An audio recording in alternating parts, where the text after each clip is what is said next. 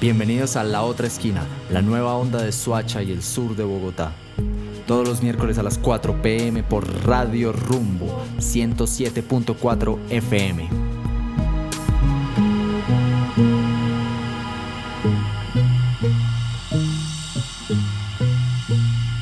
Queridos oyentes, queridas oyentes, bienvenidos a La Otra Esquina Radio, el lugar en donde cada semana encontramos nuestro sur.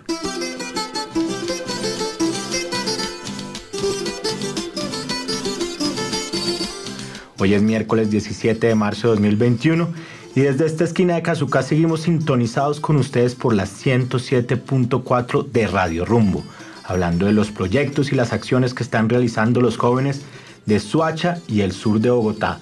Hoy con un temazo, ¿no, Cris y Karen? Claro que sí. Así es, Cris. Andrés, un saludo muy especial para todos nuestros oyentes. Hoy vamos a echar cabeza y hacer memoria porque la manera en cómo las personas recordamos puede llegar a ser tan efímera como perdurable. Yo creo que lo importante de este trabajo de memoria colectiva es encontrar la evidencia y preservar las piezas de documentación que funcionan como material detonante y nos permita producir, por ejemplo, el esclarecimiento de hechos, la creación de relatos históricos y reflexiones. Pero para hablar de lo sucedido y de los sentimientos que eso nos provoca es primordial escuchar distintas voces, recordar juntos. En verdad que hacer memoria sin duda alivia la carga pesada y el eterno dolor que produce el silencio. Por eso los paisajes de memoria actúan desde los lugares, los símbolos, las calles, las huellas que el conflicto ha dejado y ayudan a revelar las causas de la guerra. Esa aproximación se ha develado en los museos de memoria, que son espacios vivenciales que pretenden dar apertura a la memoria y a los derechos humanos, siendo atractivos y asequibles para ser visitados. Lo interesante de estos escenarios es que a lo largo y ancho del mundo organizaciones sociales, gestores de memoria, pueblos originarios se han empeñado a contribuir a la garantía del derecho a la verdad, a la reparación y a dignificar las memorias de los sobrevivientes, posicionando los museos de memoria como procesos participativos y plurales. Y a propósito de esto, nos vamos con una gran canción de los fabulosos Cadillacs, se llama Desapariciones del año 92.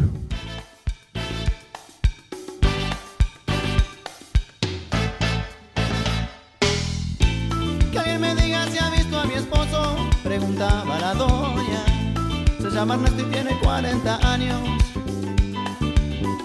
Trabaja de peón en un negocio de autos Llevaba camisa oscura y pantalón claro. Salió de noche y no ha regresado. Oh, y yo no sé ya qué pensar, pues esto antes no me había pasado.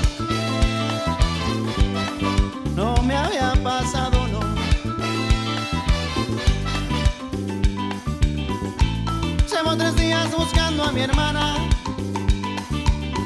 se llama Altagracia igual que la abuela. Salió del trabajo para la escuela. Llevaba puesto jeans y una camisa blanca. No ha sido el novio, el tipo está en su casa. Oh, oh no saben de ella en la policía y en el hospital.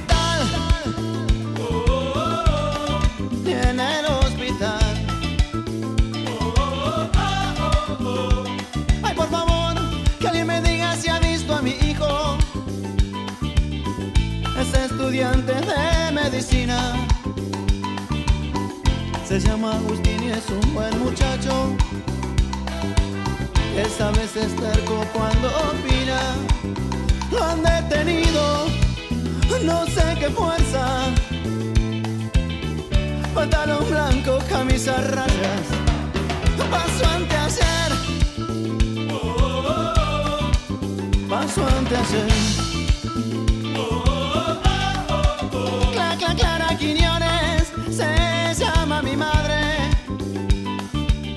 Ella es un alma de Dios y no se mete con nadie. Se la han llevado de testigo por un asunto que es nada más conmigo. Y yo fui a entregarme hoy por la tarde. Y ahora vi que no saben quién se la llevó.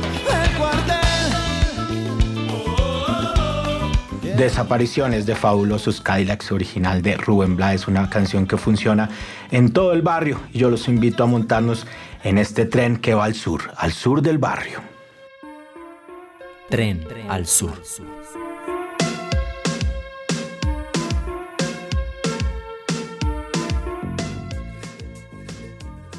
Bueno, hoy es Karen y queridos oyentes, les cuento que en la tarde de hoy tenemos a un invitado que viene directamente de la localidad 16 de Bogotá. Hablo de esta parte del sur de la ciudad llamada Rafael Uribe Uribe, desde donde nos acompaña un proceso de memoria muy particular y revolucionario que tiene asidero en el Colegio Alejandro Obregón, pues sus estudiantes son los protagonistas en esta apuesta. Se trata del Museo de la Memoria Rafael Uribe Uribe, un museo virtual que se enfoca en la memoria histórica y la cultura local. Esta iniciativa se compone de un trabajo investigativo sobre objetos y lugares con carga histórica y cultural y de la formación en técnicas audiovisuales y escritura para la elaboración de material artístico que luego se presenta como exposición en la página del museo. Otro de sus propósitos es acercar a los jóvenes a la apropiación de su territorio por medio de la formación de una identidad con su contexto más próximo. Esto a partir del ejercicio audiovisual, creativo, artístico y literario fundado en el conocimiento de la historia y memoria de la localidad. Tenemos en la otra esquina a Jesús Pardo en representación de este innovador proceso estudiantil. Él es licenciado en Filosofía y Letras, maestro en Historia del Arte y Estética, profesor de la Secretaría de Educación de Bogotá y desde hace 14 años desempeña sus enseñanzas en este colegio de la localidad Rafael Uribe Uribe. Jesús, hermano, bienvenido a este espacio. Qué bueno tenerlo por acá, hermano. Eh, sí, muchas gracias por la invitación. Buenas tardes. Buenas tardes, Jesús. Mire, sabemos que este museo es un trabajo hecho por los estudiantes que aprenden mientras realizan estas piezas de memoria. Bueno, y cabe recordar que en este territorio de Rafael Uribe Uribe, pues también sigue conmemorándose los 36 años casi de justicia de la masacre de la leche, la masacre suroriental de Bogotá, que también lo tenemos muy dentro de nuestras memorias. Y es necesario también mencionar que el Museo de la Memoria de Rafael Uribe Uribe ha logrado desarrollar tres exposiciones durante tres años consecutivos, en el 2017, en el 2018 y el 2019 en ellas hay trabajos colectivos sobre monumentos, sitios arquitectónicos, colegios y trabajos de los barrios que componen la localidad, solo por mencionar algunos. Pero Jesús, ¿qué trabajos consideras que han sido los de mayor relevancia desde el trabajo investigativo y del impacto pedagógico? Yo creo que pues todo es enriquecedor en el sentido de que eh, eh, en realidad eh, todo este trabajo ha sido, digamos, también como direccionado a hacer una, una cartografía social, ¿no? Donde los chicos eh, reconozcan eh, que es un monumento, donde reconozcan los monumentos de, su lugar de residencia, su localidad, que es un bien de interés cultural y reconozcan algunos, sí, varios de los que, de los que componen su localidad, ¿no? Además de, la memoria local, ¿no? Como lo que estaban nombrando ahorita sobre eh, todos estos actos de violencia que, pues, que que, se han, que han ocurrido en, en, esta, en, este, en este lugar de Bogotá, ¿no? en la localidad de Rafael Uribe Uribe. ¿no? Es un gran trabajo el que viene realizando Jesús desde la localidad Rafael Uribe Uribe, la número 16 de nuestra querida Bogotá. Y antes de llevar este tren un poco más al sur del barrio, hasta, hasta Chile nos vamos a ir, eh, y donde tendremos un nuevo invitado, Vámonos con algo de musiquita para entonar esta tarde lluviosa pero sabrosa Edson Belandia. Si a la luna llegara un campesino muy seguro al otro día toparía un nacimiento, una fuente de agua pura en las alturas y en cuestión de una semana ya tendría montado un huerto. Fundaría el primer corral de pollos de gallina extraterrestre y con tanto que le rinde al campesino, después de solo un año ya tendría la luna verde.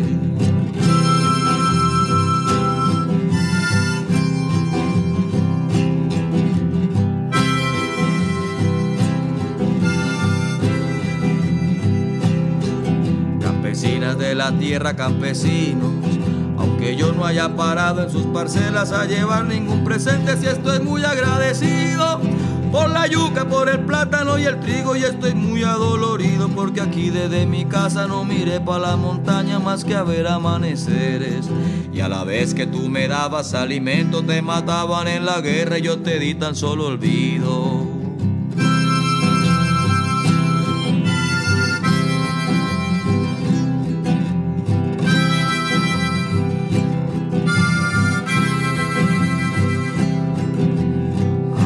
Aquí les traigo tres presentes. Una hoja escrita por la mano mías que heredaron de las suyas el amor por la labor. Esa hoja dice en letra de tamaño campesino y campesina, ya no vuelvo a ser tan burro. Segundo presente es un trago y lo escurro. En copa de vidrio pa' un brindis clarito, por los finaditos, por los vegetales y el arroz. Y tercero les traigo mi jeta y ofrendo mi voz. Yo miré el incendio, vi el incendio y no hice un cieso, pero aquí les traigo un nuevo empiezo. Yo miré el incendio, vi el incendio y no hice un cieso, pero aquí les traigo el nuevo empiezo.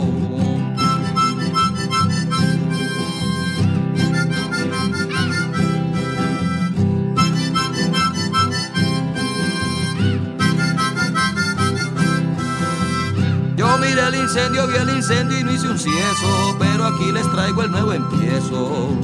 Yo miré el incendio, vi el incendio y no hice un cieso. Hoy traemos un repositorio, un museo sonoro de una biblioteca que hoy en día es un emblema en Chile y les estoy hablando de Cantos Cautivos, una plataforma que por años se ha dedicado a recoger los testimonios y cantos de los centros de detención política y tortura de la dictadura de Pinochet entre 1973 y 1990. Porque paradójicamente ni la represión, ni la violencia, ni el miedo paralizaron el canto.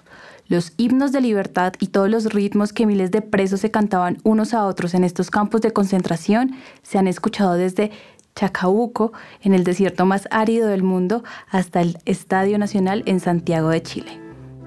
Hoy existe una plataforma que tiene 154 testimonios, de los cuales 52 son de canciones creadas en prisiones, en donde los familiares de los desaparecidos pueden dejar también sus mensajes. Este es un gran proyecto, Karen, y fue precisamente Katia Shornik, investigadora e hija de víctimas de la dictadura, la que inició este proyecto en colaboración con el Museo de la Memoria de Santiago. Ahora el equipo ha crecido mucho, está muy grande, y uno de sus integrantes es Roberto Riveros Jiménez. Él es un gran realizador documental, maestro de artes de la Universidad de Londres, periodista y uno de los fieles creyentes y participantes del proyecto Cantos Cautivos, en el que hoy trabaja como documentalista. A Roberto lo conocimos por un gran documental que dirigió en 2016 precisamente en Chacabuco y eh, lo recomendamos mucho, se llama La resistencia de los metales y aparte de eso ha hecho muchas otras cosas y ha ganado varios premios por su trabajo sobre la memoria de Chile. Pero bueno, dejemos que sea Roberto el que nos cuente esta y muchas otras historias. Roberto, un placer tenerte por acá en la otra esquina radio. Hola, buenas tardes, muchas gracias por la invitación. Queríamos contigo hablar mucho sobre el, el, papel de los museos en estos momentos que viven los países en Latinoamérica, pero queríamos comenzar con una pregunta y es, ¿tú cuál crees que fue el rol o el papel que cumplió la música durante la dictadura chilena y por qué escoger hacer un museo, un repositorio con este tipo de memorias? Muchos de esos cantos son incluso alegres, hablan de la vida, de los amores, de los paisajes, pero ¿cómo explicar esto en medio de, de, de una situación tan, tan fuerte y en medio de tanta represión? Claro. Bueno, eh, una de las preguntas que se hace Katy al iniciar este proyecto, que viene de una reflexión de Michael Lazara, es cuando una nación ha sufrido un episodio doloroso y traumático, ¿qué lenguaje le permite transmitir esa experiencia? ¿Ya? Y es ahí donde empieza a surgir la música como, una, como, una, como un vehículo que es plausible de poder canalizar esta experiencia de distintas formas. La investigación, de, en este caso de cantos cautivos con la música y en el caso de otros trabajos, en, en el caso, por ejemplo, de, de, la resistencia de los metales y la experiencia de Chacabuco con otras artes, nos indica que el arte eh, y específicamente la música muchas veces ha servido para sobrellevar, para conducir los estados psíquicos de la presión política hacia otras partes. Eh, independiente de esto, la, vinculación con la música y la presión política, eh, a través de la investigación de Katia, se ha descubierto que también es asociado a otras experiencias. No, son solo experiencias positivas o emancipadoras del espíritu, como se podría, se podría decir, sino que eh, también están vinculadas a hechos bastante más, más, más complejos, como por ejemplo son las sesiones de tortura y el, uso de música en las sesiones de tortura. Aquí eh, se indaga sobre toda la presencia de la música en la prisión política, sin diferenciar eh, si es música de terceros, si es música propia, si es música que cantaban los perpetradores o, los, o, las víctimas. Claro que sí, un trabajo que tiene todo documentalista y periodista en este tipo de producciones es, en este caso, digamos, son 154 entrevistas que tuvieron que hacer en esas cientos y decenas de charlas. Eh, ¿Qué es lo que ustedes más han encontrado en los testimonios de los sobrevivientes? ¿Cuáles son esas frases o memorias más recurrentes que ustedes han podido identificar? Y bueno, ¿y cómo crees que se puede construir un Chile que mire hacia adelante y que se reconcilie con su pasado, teniendo en cuenta esos relatos y los coletazos de la dictadura que todavía se sienten. Claro, bueno, lo, fundamental es, eh, es, la preservación de la memoria para que nunca más, ¿verdad? Eh, y eso es eh, un ejercicio que, que, tiene que ser permanente. Nosotros, desde el 2019 en adelante, sobre todo las generaciones más jóvenes, se han dado cuenta de la relevancia de que nosotros, la generación que la antecede, estuviéramos a cargo de estos ejercicios de memoria que cada cierta fecha eran un poco tediosos para los chicos que lo veían como el pasado, porque son una generación que, nació y creció en, bueno, en esta democracia tutelada que tenemos nosotros. ¿no?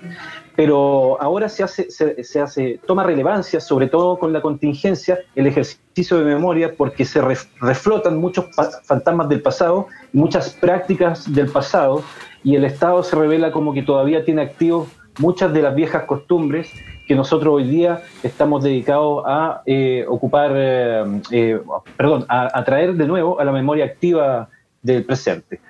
Y, sobre la música te puedo comentar, em, empezar por, lo, por las experiencias que a veces no son, tan, que son, no son tan alegres y son más bien traumáticas. ¿no? Por ejemplo, hay mucha experiencia ligada a canciones populares. Por ejemplo, no sé si ustedes conocen la canción Amiga de Miguel Bosé, sí, claro. Clásicas. Eh, eh, y, hay testimonios, por ejemplo, de la cárcel pública de Arica, donde personas escuchaban eh, esta música o también se las cantaban a los prisioneros contiguos, sin conocerse, la música los podía conectar.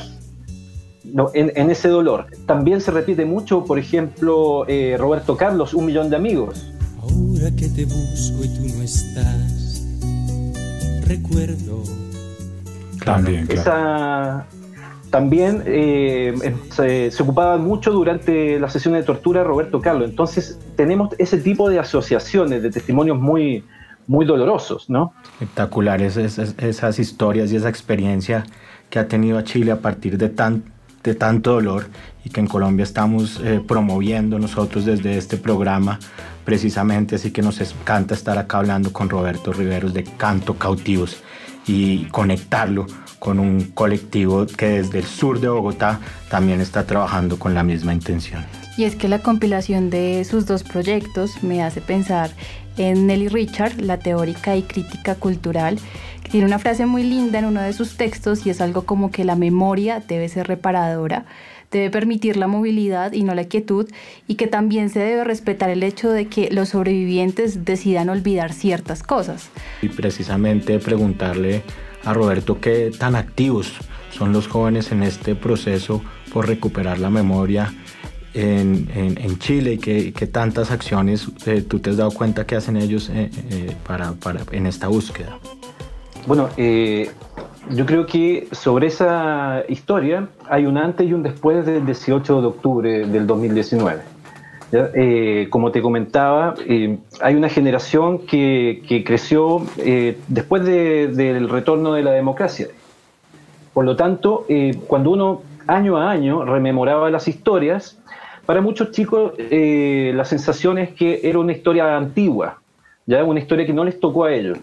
Pero en octubre del 2019, cuando ustedes bien sabrán que aquí se produce una, lo que se le denomina comúnmente, o la prensa le denomina el estallido social, la, la gran revuelta social que se ha generado y que aún no termina aquí en Chile, los chicos empiezan a dar, eh, a conectar directamente todas las experiencias de memoria y todo lo que se les transmite eh, con su experiencia presente.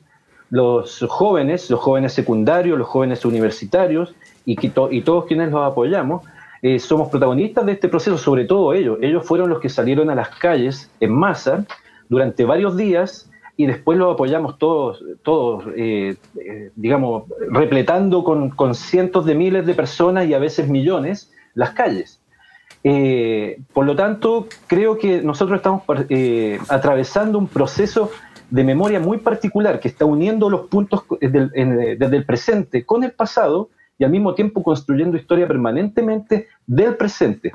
Eh, vale mm, eh, recordar, por ejemplo, que del, estallido social ya hay museos, porque esta ha sido una memoria que el Estado chileno, a través de, de diferentes instrumentos, ha tratado de borrar inmediatamente. Un ejemplo muy simple. Esta ciudad se llenó de grafitis completamente, por todos lados. Esos grafitis, por ejemplo, había una campaña muy fuerte de borrarlos inmediatamente. Pero eh, ha sido imposible porque vuelven a aparecer y vuelven a aparecer. Se han creado museos para poder guardar todo este arte. Entonces, hay una memoria que está muy presente y que está siendo muy activa y, que, y, muy, eh, eh, digamos, en oposición a este ánimo por borrar la memoria también, que viene desde el Estado. Entonces sí, hoy más que nunca hay una, hay una conciencia de la importancia de la memoria, tanto, tanto memoria a corto plazo como a largo plazo.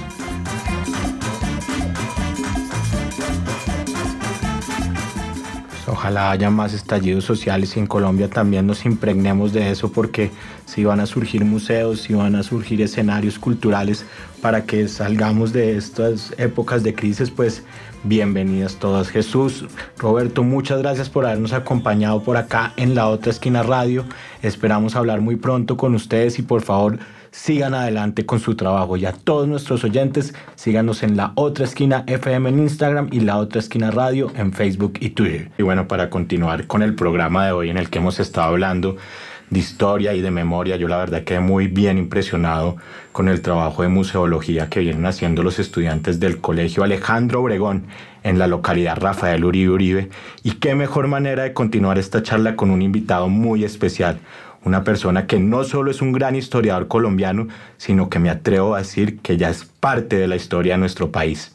Hoy en la otra esquina tenemos, como les menciono, un historiador, periodista y dirigente cívico, quien fue uno de los impulsores del renacimiento capitalino que comenzó en los años 90.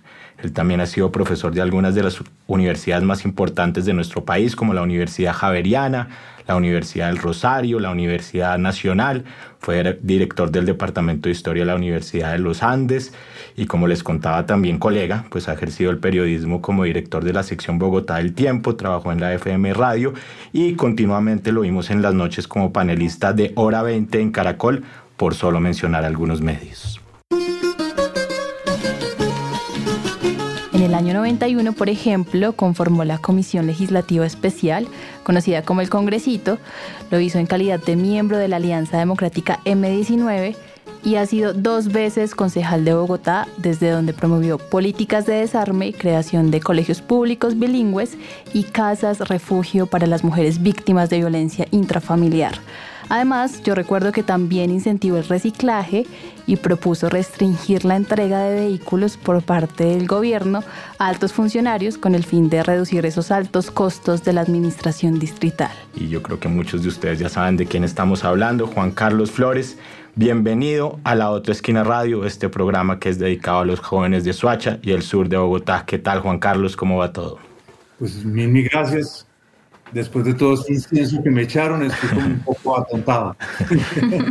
Merecidísimo, Juan Carlos, y qué felicidad que estés por acá hablándole a los jóvenes de este sector del país. Te contamos que hemos venido charlando con dos procesos juveniles muy importantes. Nos compartieron todo lo que están haciendo ellos en su trabajo en pro de la recuperación de la memoria histórica. Y en ese sentido, Juan Carlos, para entrar en materia, te queríamos preguntar sobre eh, cómo ves tú la pertinencia de que sean los jóvenes quienes en la práctica aprendan de la historia y cuáles son esas ventajas que trae un país como el nuestro a tener memoria colectiva y que sean los jóvenes los que, los que estén promoviendo este escenario. Bueno, en, eh, primer lugar agradecerles la invitación y mm, sugerir una reflexión o un elemento para una reflexión, unos elementos, y es, hay, que cuidarse mucho de santificar la memoria, porque cada grupo de la sociedad tiene sus memorias. Si nos fuésemos más de 70 años, 80 años atrás, encontraríamos, por, por ejemplo, que los nazis fueron grandes cultivadores de la memoria, pero de una memoria que excluía a otros. Era una memoria de la supremacía racial eh, teutona frente a otros pueblos, eh, y esa, con, esa memoria estuvieron dispuestos no solo eh, a discriminarlos, sino a realizar uno de los genocidios más grandes de la historia. Por lo tanto, hay que saber combinar la memoria con la historia, porque la, cada cual se puede atribuir, esta es mi memoria y punto, y memoria es mejor que la suya. Mm. Y uno de los problemas del mundo que nos tocó vivir, uno de los grandes desafíos, es que hoy lanzamos opiniones sin haber corroborado los hechos sobre los cuales se sustentan esas opiniones. Hace ya más de un siglo, un periodista británico dijo de manera muy bella, las opiniones son libres, pero los hechos son sagrados. Hoy el carácter sagrado de un hecho que consiste en corroborarlo, en evidenciarlo, esto realmente es, prácticamente ha desaparecido, no solamente de las conversaciones entre seres humanos comunes y corrientes, sino ha desaparecido eh, de, los medios de comunicación en todo el mundo. Solo queremos escuchar los medios que, que hagan eco a lo que nosotros pensamos. Si alguien sostiene algo que nosotros no creemos o no pensamos, inmediatamente rechazamos sin haber corroborado. Concuerdo con esa reflexión y aprovecho para contarte que acá lo interesante ha sido que hemos descubierto que los jóvenes desde diferentes escenarios y procesos están haciendo una memoria diferente quizás a la que nos tienen acostumbrados los medios de comunicación o a los que nos, con, los, con los cuales nos encontramos día a día y nos hemos encontrado que también pretenden, y me confirman acá Karen y Chris, hacer una memoria feliz y diferente, recordarlos como lo que fueron, como los días que vivieron felices, y creo que eso también es importante, me refiero cuando hablamos también de, víctimas, de jóvenes, de los que hemos hablado mucho acá, ¿no? Cuando hablamos también del olvido, de los recuerdos, de la impunidad, de la verdad, ¿no? Que cuáles son los olvidos que son acordes a, a, a suprimir y cuáles cuáles efectivamente tienen que, seguir, pero eso es un lugar que también está en debate, que está en disputa, y, y no sé cómo la ves tú en estos territorios de Suacha, Cris. No, también construir las, las, buenas, eh, las buenas ocasiones que, que, hay que tener en cuenta para también contar otra, otra parte de la historia pues que normalmente no se cuenta. También caemos en el error de eh, siempre estar victimizando sobre, el, sobre lo que ya eh, es un hecho victimizante. Entonces también es importante resaltar que este relato histórico tiene, tiene que también tener una connotación positiva y no solo por los positivos, sino porque hay noticias y hay hechos, bien decía Juan Carlos que los hechos son sagrados. Hay hechos sagrados aquí en, el sur que hemos venido aquí resaltando en la otra esquina y que vienen, eh, hemos venido incluso construyendo aquí de una manera bastante positiva con estos colectivos. Lo bueno también se cuenta. Bueno, ya acabamos a seguir hablando con, con Juan Carlos, pero queremos invitarlo a esta sección que nos parece que, que puede aportar mucho, en donde hacemos una cartografía de Suacha y del sur a través de las esquinas. Tres esquinas uno, dos, tres. Tres esquinas de Suacha y el sur de Bogotá. Bueno, mi esquina hoy es en la carrera 87, número 5B21, en el barrio Patio Bonito. Ahí se encuentra el Centro Local de Atención a Víctimas CLAP de la localidad de Kennedy.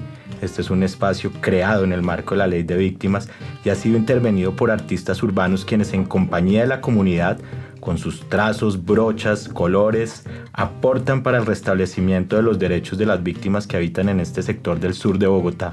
El centro de atención está embellecido por un mural a gran escala, con una frase maravillosa, sin miedo, la cual invita a toda la población a participar de los talleres y encuentros que otorga además oferta institucional. Una esquina en este bello e histórico municipio de Suacha que nos permite viajar al pasado, hacer memoria y reconocernos es la que queda ubicada en la carrera séptima y la calle 14 y se trata del Museo Arqueológico de Suacha.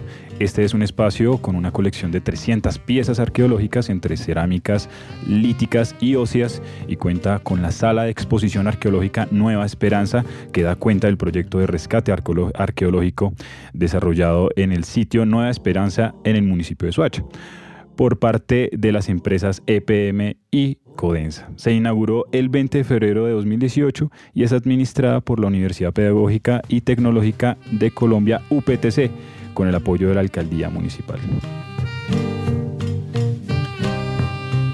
Bueno, por la esquina de la calle 91 Sur, con carrera cuarta C, en el barrio El Virrey, los habitantes de la localidad de Usme pueden disfrutar del servicio de piscina de manera gratuita, pues este es un espacio público, lúdico, de interacción y de sano esparcimiento, que busca el desarrollo de la actividad física para todos los habitantes del sector y el adecuado uso del tiempo libre. Este centro deportivo, inaugurado en el 2017, cuenta con cursos de natación y práctica libre sin costo alguno. Así que si ustedes no han ido, pueden hacerlo de martes a domingo entre las 8 de la mañana y las 8 de la noche. Bueno, Juan, ¿y cuál es tu esquina? Cuéntanos cómo has recorrido el sur de Bogotá, el centro de toda la ciudad y de qué manera reconoces esos espacios urbanos acá en nuestra ciudad. Una se vino a mi, a mi memoria de inmediato, que me gusta mucho entonces hay una esquina en Bogotá que es la esquina del viejo edificio del espectador, eh, abajo de la cuarta, eh, sobre la antigua Avenida Jiménez, que hoy se llama, le dicen eje ambiental, pero a mí me gusta más el nombre de Avenida Jiménez, porque eje ambiental eso es como el eje cafetero. Yo me acuerdo cuando, cuando éramos niños, fuimos una vez de vacaciones y, una, y un amigo decía, pero ¿dónde está el eje? Todo, el mundo lo miraba como asombrado y él tenía toda la razón, pero el eje que es, decía él, es un edificio, es una torre, ¿qué es el eje? ¿Sí? Entonces, eje ambiental, ¿qué es? ¿Eje de qué? ¿Sí? ¿Ambiental de qué? Entonces, en ese sitio trabajó García Márquez cuando era un joven periodista. Y ese joven periodista, con su talento, pero también con inmenso esfuerzo y una pizca de suerte, se transformó en un escritor global. El escritor extranjero, para darle solo un ejemplo, más leído en Rusia se llama Gabriel García Márquez. Los rusos tienen una adoración especial por García Márquez. Se han leído todas sus obras.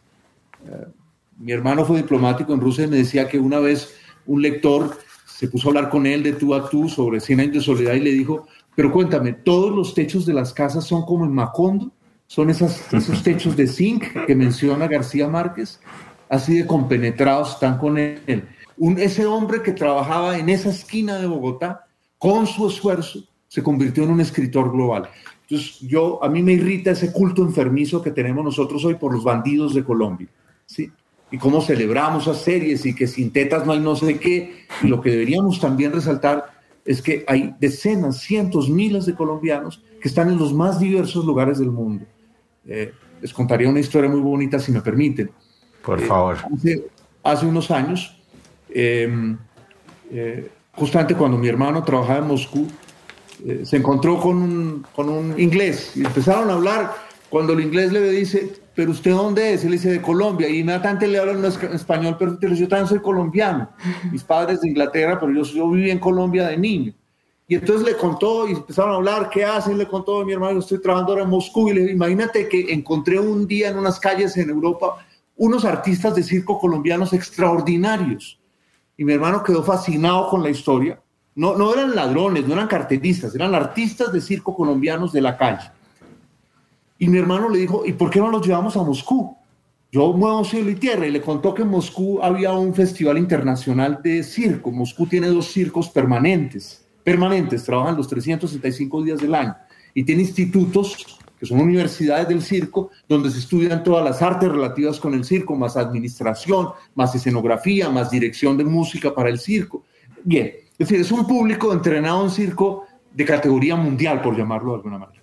Pues bueno, entre el inglés y mi hermano lograron llevar los artistas de circo a Moscú, estos jóvenes, y ellos se presentaron en este festival y se ganaron el premio del público. El premio del público, que es el más exigente del mundo, se lo ganaron porque hicieron un espectáculo extraordinario en el cual son malabaristas, no había red. Es decir, se jugaban la vida en eso. Se jugaban la vida. Y mi hermano decía que el público era tenso porque pensaba, esos muchachos se van a matar, con ese número se van a matar, y que al final la gente se paró y era el aplauso más extraordinario que duró minutos y minutos y minutos. Entonces, en las esquinas de Bogotá, claro, hay inseguridad, hay de todo, pero también hay gente extraordinaria. Maravillosa esquina y ese es nuestro propósito acá en la otra esquina radio, ¿no? Resignificar las esquinas, encontrar sus historias y aprovecharlas como un lugar de creación y creo que esta cabe como anillo al dedo para el propósito de este programa. Así es, Andrés y Juan Carlos. Mira, a pesar de las experiencias de hoy, ¿qué nos está haciendo falta para ir tejiendo una memoria colectiva más sólida que nos haga ver y que nos haga reconocer como parte de un solo territorio? Sabiendo que construir memoria pues no es solo un ejercicio de mirar al pasado, sino de tener las facultades y herramientas para traducir los sucesos del presente.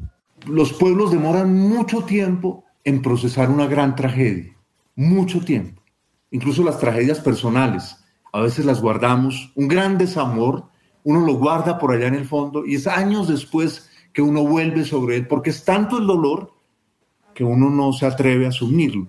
Voy a dar un ejemplo. Los alemanes, alguien diría, no, pues después de la guerra, los alemanes, Segunda Guerra, los alemanes se pusieron a rebrujar, ¿cierto? Y a confrontar la verdad, para nada. Solo hasta los años 70, a raíz de una serie del siglo pasado, de una serie de televisión americana que se llamaba Holocausto, regular songa, pero solo a raíz de esa serie, muchos jóvenes en Alemania dijeron, ¿cómo? ¿Eso hicieron nuestros papás? ¿Eso hicieron nuestros abuelos?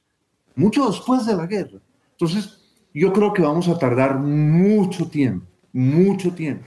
Porque no olviden ustedes que, como me contaba una persona de los Montes de María, un líder de los Montes de María, me decía, es que los victimarios todavía viven al frente de mi casa todavía convivimos. Entonces comprenderán que a veces la verdad, ahora decimos la verdad, la verdad, la verdad, pero quienes hablamos mucho de verdad, no hemos vivido la guerra directamente y no sabemos lo que significa. decir, si sacamos a relucir la verdad en muchos pueblos, ah, se corre el riesgo de que vuelva a empezar la cosa. Porque las heridas están abiertas, porque literalmente los muertos están insepultos todavía. Entonces, yo, yo, yo no tendría una fórmula frente a eso, quiero ser muy, muy, muy franco, porque fíjense ustedes lo que acabo de anotar, es decir, en mi vida, ¿qué cantidad de abstracción tengo que hacer para que la realidad colombiana no me abrume? Entonces, yo creo que en esto seguramente es paso a paso. Primero, preservar los... Estoy mirando allí un libro que tengo de Simón Wiesenthal. Simón Wiesenthal fue un judío que se dedicó toda su vida a la casa de los nazis Toda su vida se dedicó Simón Wiesenthal a eso.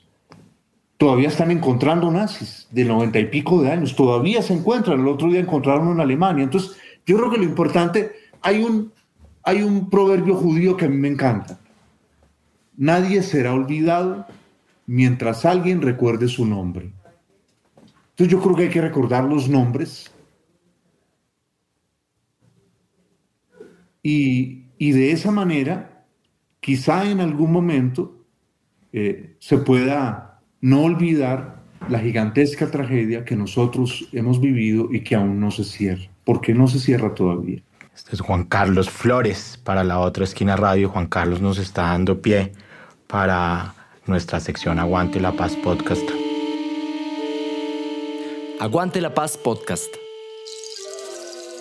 Porque la juventud es una época innegociable de la vida. Bueno, el Bajo Putumayo históricamente ha sido un territorio en disputa. La colonización, la crisis fronteriza y sobre todo la expansión de los cultivos de coca atrajo las dinámicas violencias del narcotráfico y la presencia de actores armados. La historia de hoy pone en el centro al Placer, una vereda en el municipio del Valle del Guamés, foco de fumigaciones aéreas con glifosato y epicentro de amenazas, desplazamientos, terror y masacres en manos de las AUCE y de las FARC. El día de su partida, Natalie Narváez pasó gran parte de la mañana jugando con su hermano y saltando entre los corredores de su casa. El pueblo estaba tranquilo. Los perros dormían sobre el asfalto de las calles que ardían por el calor húmedo sin percibir ni el bullicio de la gente ni el canto de los guacamayos de la selva amazónica. Corría el año 2003. Natalie contaba seis años en ese entonces. Por ser la hija de la querida profe Alba Gelputze, se había convertido también en la hija entrañable de la vereda del placer, en el municipio del Valle del Guames, del departamento del Putumayo. A pesar de que desde 1999 los grupos paramilitares habían llevado su guerra siniestra a esta zona del país, y precisamente el 7 de noviembre de ese año habían entrado al pueblo cuando el reloj de la vieja torre marcaba las 12 del día y habían asesinado a 11 personas. En esta mañana tranquila y calurosa, nadie esperaba que el bloque sur Putumayo incursionara de nuevo con su estrategia de terror y forzara a sus habitantes a abandonar sus tierras. Natalie no entendía muy bien lo que pasaba y tampoco se imaginaba que esa no sería la única vez que le tocaría huir de su tierra. Yo eh, soy víctima del conflicto armado por causa de dos desplazamientos. El primero se dio de carácter colectivo eh, y fue cuando entraron los, cuando, perdón, cuando se desmovilizaron los paramilitares en el momento en que ellos salían de, de la inspección del placer y se dio el comentario en el pueblo que atemorizó a todos allí y era que eh, volvía a entrar la guerrilla al territorio y que iban a matar a todo el que estuviera en el placer y eso eh, era debido a que nosotros estábamos conviviendo pues con las AUC, ¿sí? pero no inmersos eh, o no con relaciones estrechas por así decirlo, por así decirlo, perdón, con ellos, sino simplemente por el hecho de que ellos, de que coexistíamos en el mismo espacio. El segundo desplazamiento eh, se dio, se me dio en el año 2013 y era a causa del reclutamiento forzado de jóvenes por parte de la guerrilla. Entonces estaban presentando que, que, jóvenes amigos conocidos de la inspección estaban siendo reclutados para este grupo. Por lo tanto, pues mis papás en el afán de, pues, de protegerme, de cuidarme, me enviaron hacia Pasto. Domingo 7 del 99, fuertes disparos se oyen sonar. Eran paracos que aquí llegaron para derrotar a los de las FARC. Y por las calles de nuestro pueblo, cuerpos sin vida se ven rodar de hermanos nuestros que los culparon ser milicianos y de las FARC. Era un domingo en la mañana cuando estábamos alistándonos para irnos a la iglesia, a la Iglesia Pentecostal Unida de Colombia. Desde entonces empezaron a sonar tiros, disparos, gritos, llegó el miedo. Nosotros éramos pequeños y nos metimos debajo pues de la cama para resguardarnos de lo que era el enfrentamiento que había en ese entonces. Desde ahí comenzaron pues año tras año, eh, comenzó la violencia, hostigamientos. Por eso nosotros como comunidad del placer le estamos apostando para que no se repita la historia, no se repita esa violencia y que las nuevas generaciones no sufran lo que hemos sufrido nosotros como víctimas del conflicto armado. Por eso los jóvenes debemos unirnos, debemos sacar nuevas propuestas, apuntarle a la cultura, al deporte, a la memoria, para así hacer historia y nosotros liderar nuevos procesos educativos y sociales en pro de un buen mañana. Edison Hernández como muchos de los niños y adolescentes de este país, sufrió la guerra.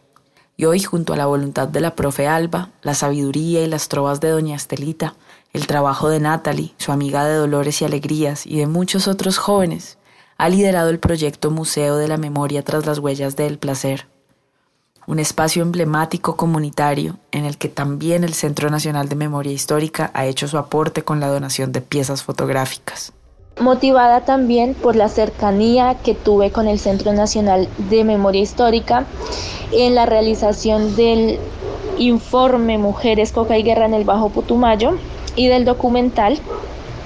Me vinculé al colectivo Promuseo como el primer componente juvenil. Poco a poco se fueron adhiriendo otros jóvenes que han hecho valiosos aportes eh, con el propósito de vincular más jóvenes, la profe Alba tuvo la propuesta de que estudiantes de grado 11 hicieran sus horas sociales en el museo, propuesta que fue aprobada y que contó con un fuerte respaldo y participación. De este modo, iniciamos la búsqueda de un lugar propicio para instalar el museo. Da la coincidencia de que los estudiantes de primaria de mi colegio fuimos desplazados hacia las instalaciones de secundaria, debido a la cercanía con la estación de policía y varias garitas, ya que en diferentes ocasiones cayeron artefactos explosivos a la zona escolar y nos vimos con frecuencia en medio del fuego cruzado. Por lo tanto, se habló con la Junta de Acción Comunal y se optó por adecuar este sitio para nuestro museo. Poco a poco se ha ido mejorando las instalaciones ya que se encontraban bastante deterioradas. Esto ha sido posible con el apoyo de la comunidad en general y de diferentes instituciones y organizaciones.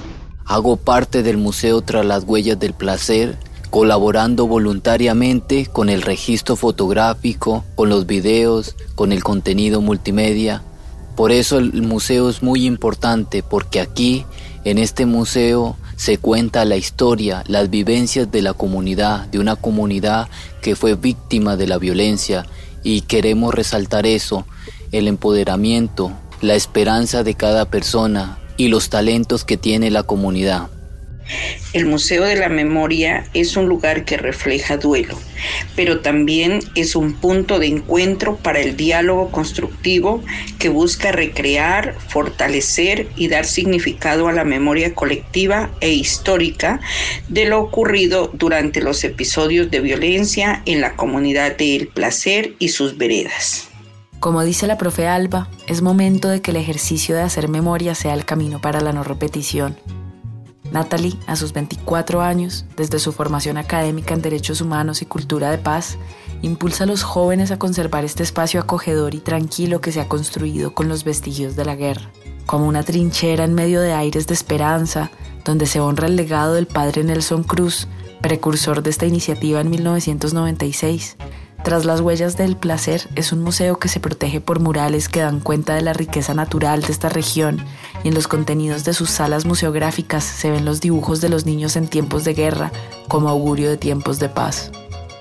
Otra de las salas es la que hemos denominado Huellas del Conflicto.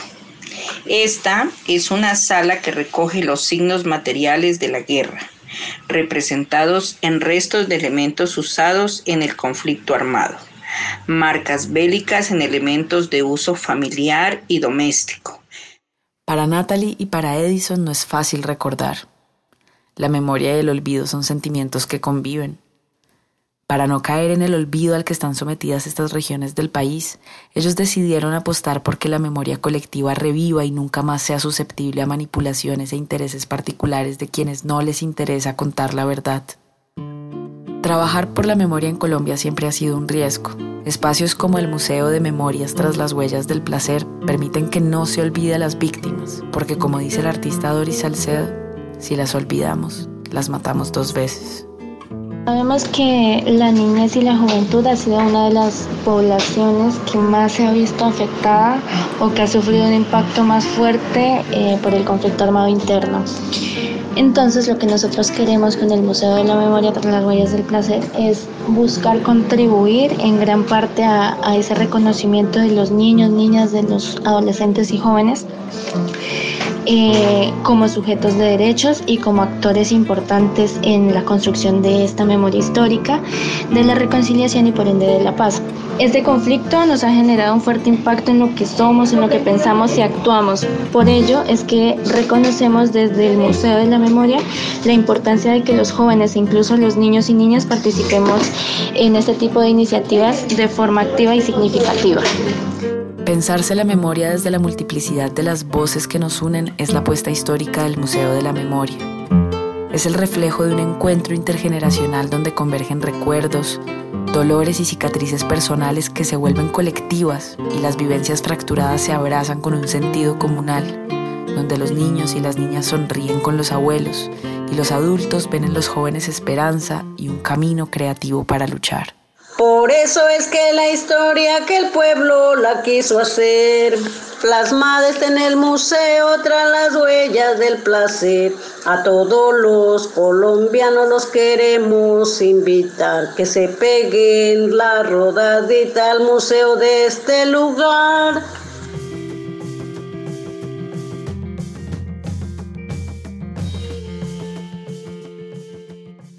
Bueno, y con esa invitación, ¿a quién no le dan ganas de conocer este proceso de memoria histórica, a conocer las trovas y al personaje que es Doña Estelita? Porque además es que es un tejido de voluntades populares que ahora que Juan Carlos mencionaba con las canciones y con las narrativas que estas transmiten, pues también es una manera de aliviar tanto dolor, de canalizar todas sus emociones y de construir tejido social.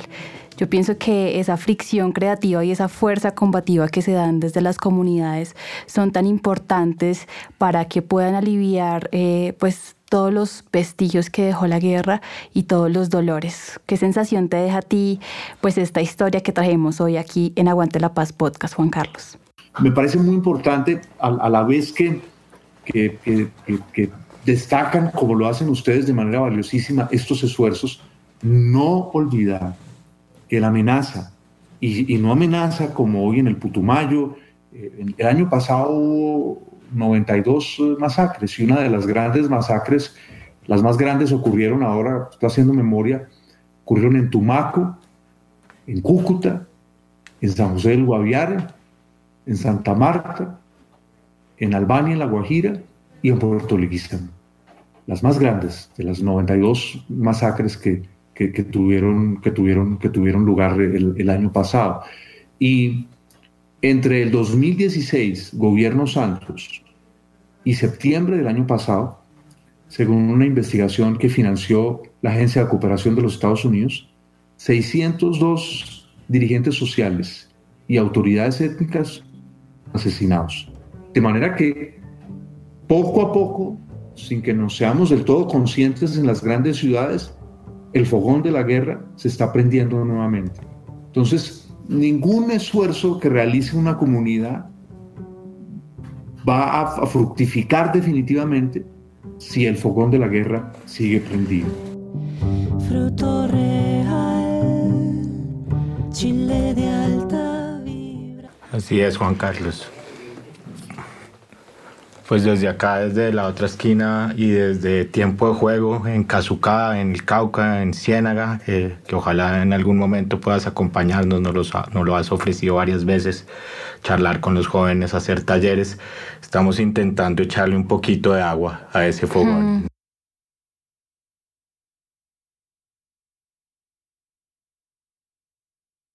Sí, definitivamente hay que resistir, hay que resistir de los diferentes ángulos que existen, no solamente dejarle esto a los políticos, sino todos los actores de la sociedad, nosotros los periodistas aquí en la otra esquina radio, nosotros resistimos desde el ángulo de la verdad eh, y los artistas, los deportistas, cada uno enviando un mensaje de paz porque esto tiene que cambiar sí o sí y nosotros somos la generación llamada a esto.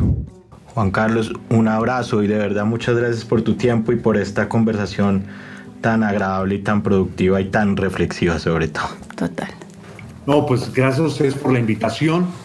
Yo creo que la esperanza se sostiene con hechos y con acciones, porque de lo contrario, las, las, las, los vecinos en muchas zonas de Colombia, en las zonas rurales, campesinos, indígenas, pensemos lo que está ocurriendo hoy en el Cauca, pensemos lo que está ocurriendo, ustedes mencionaron a los jóvenes, lo que está ocurriendo hoy en Nariño, tan peligroso como la guerra es una paz inconclusa. Ojo a eso. Tan peligroso como la guerra es una paz inconclusa. La paz en Colombia está inconclusa. Lo único que puede garantizar que la historia de la guerra no se repita es que haya una transformación a nivel nacional.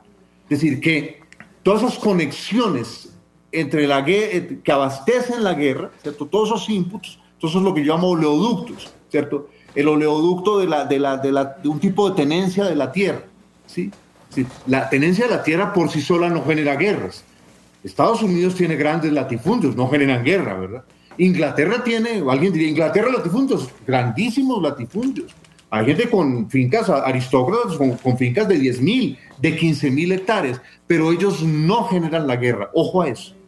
No es la tierra la que genera la guerra, es un tipo de tenencia de la tierra que está conectada en Colombia con qué? Con ilegalidad, con titulaciones dudosas, en fin, y por supuesto, ¿de dónde viene la gran plata para abastecer hoy de armas? Pues del narcotráfico, ¿sí? Porque el narcotráfico, uno de sus grandes lavaderos de la plata, ¿cuál es?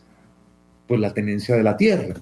Entonces, estas elecciones que se avecinan son cruciales ellas deciden si se mantiene vivo el prendido el fogón de la guerra y lo vuelven a abrir a su máxima expresión o sobre si mandamos el fogón de la guerra y los combustibles que le abastecen al museo. Mientras tanto, los museos seguirán siendo inconclusos. Mientras la guerra siga abierta, los museos sobre la guerra seguirán inconclusos. Es como si no hubieran desaparecido los hornos crematorios en Europa. Pues todos los museos, ¿cierto?, sobre el holocausto seguirían inconclusos, porque a cualquier momento volvería a iniciarse un nuevo holocausto. Es el riesgo que tenemos en Colombia. Así es, y con esa reflexión de Juan Carlos Flores llegamos al final de un capítulo más de La Otra Esquina Radio. Todos los oyentes, nos vemos el próximo miércoles. No olviden seguirnos en nuestras redes sociales, La Otra Esquina FM en Instagram y La Otra Esquina Radio en Facebook y Twitter. Karen, Chris, programa interesante, reflexivo. Nos vamos un poco tristes, pero acá en la otra esquina siempre tenemos la esperanza arriba. Con sentimientos encontrados, pero también con un llamado a modo de alerta para todos nuestros oyentes que llegue a cada esquina. Con una reflexión profunda aquí en cabina y seguramente nuestros oyentes que nos escucharon y nos acompañaron durante todo el programa. Muchas gracias Juan Carlos, muchas gracias a nuestros oyentes. Nos vemos dentro de ocho días. Chao, chao.